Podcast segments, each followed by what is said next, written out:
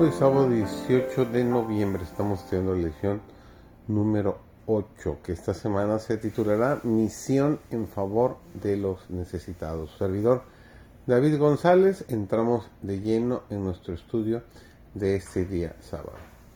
El Señor presentó el principio de la regla de oro para que los seres humanos nos sintamos afortunados y no desdichados pues la verdadera felicidad no podremos lograrla por ningún otro camino. Dios desea que todos alcancemos la vida superior. Por eso nos ha dado el don de la vida, no para que la empleemos simplemente en adquirir bienes materiales, sino para que aprovechemos nuestras facultades superiores cumpliendo con la labor que nos encomendó. Buscar, descubrir y aliviar las necesidades de nuestros semejantes Nunca deberíamos actuar egoístamente en mero beneficio propio, sino en interés de todos los que nos rodean. Tenemos que beneficiar a los demás con nuestra influencia y con nuestras buenas acciones. Este propósito divino se cumple en la vida de Cristo.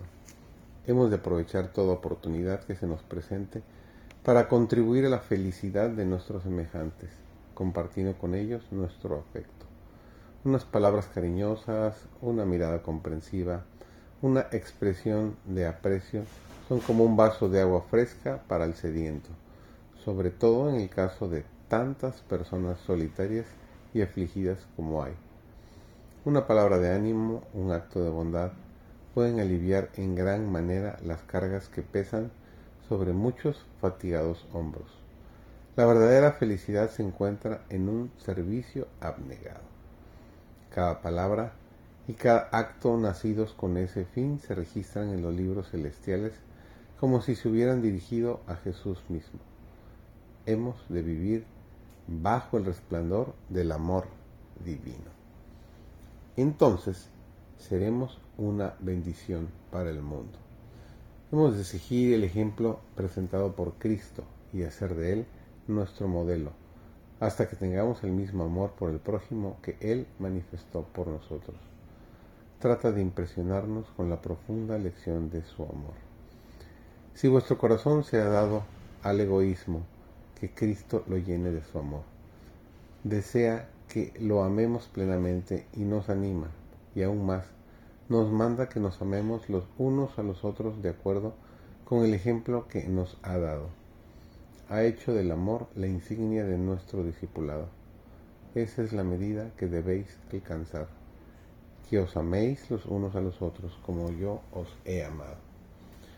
¿Qué amor más alto, más profundo y más ancho?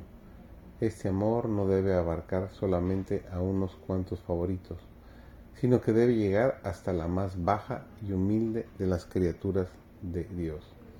Jesús dice, en cuanto lo hiciste a uno de estos mis hermanos pequeñitos, a mí lo hiciste. ¿Se asemejan ustedes a Cristo en sus palabras, en su espíritu y en sus acciones?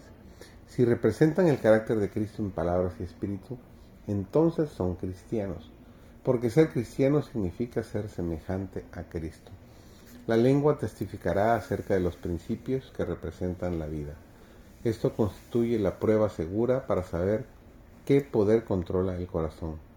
Nuestro espíritu y nuestros principios se pueden juzgar por las palabras que brotan de los labios. La lengua siempre debe estar bajo el control del Espíritu Santo. Cuando las almas pobres, heridas y maltratadas acuden a ustedes en busca de palabras de esperanza, deben hablarles las palabras de Cristo. ¿Rehusan ustedes dirigirles palabras amables, corteses y bondadosas? Los que hablan como lo hizo Cristo nunca plantarán palabras amargas como flechas dentadas en el alma herida.